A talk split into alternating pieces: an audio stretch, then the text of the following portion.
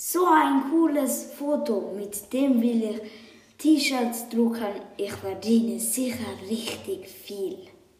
Darf man das überhaupt? Herzlich willkommen bei Podcast Urheberrecht. Also Luna, was ist für dich Urheberrecht? Also, Urheberrecht ist, wenn man ein Foto herunterlädt und irgendwo wieder hochlädt und nicht sagt, wer es eigentlich hochgeladen hat. Dann ist, es, ist die Urheberrechtsregel überschritten und ist somit strafbar. Aber keine Angst.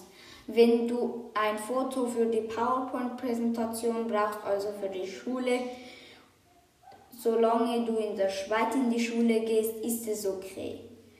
Du darfst es nicht, du darfst es einfach nicht hochladen. Also, wenn du ein tolles Foto hast und damit Geld verdienen willst, dann musst du zuerst den Urheber fragen, ob du das darfst. Wenn er okay sagt, dann ist es okay. Wenn er Nein sagt, dann musst du es akzeptieren und ein anderes Foto suchen. Und wieder den Urheber fragen. Also, ihr wisst jetzt, was Urheberrecht ist und dass ihr für die Schule die Fotos brauchen dürft. Also, ihr wisst jetzt, was das Urheberrecht ist. Und wenn ihr nicht wisst, wer der Urheber ist, der Urheber ist der, der das Bild gemacht hat und hochgeladen hat. Aber für die Schule dürft ihr dieses Foto die ganze Zeit brauchen, auch wenn ihr den Urheberrecht, der Urheber nicht gefragt habt.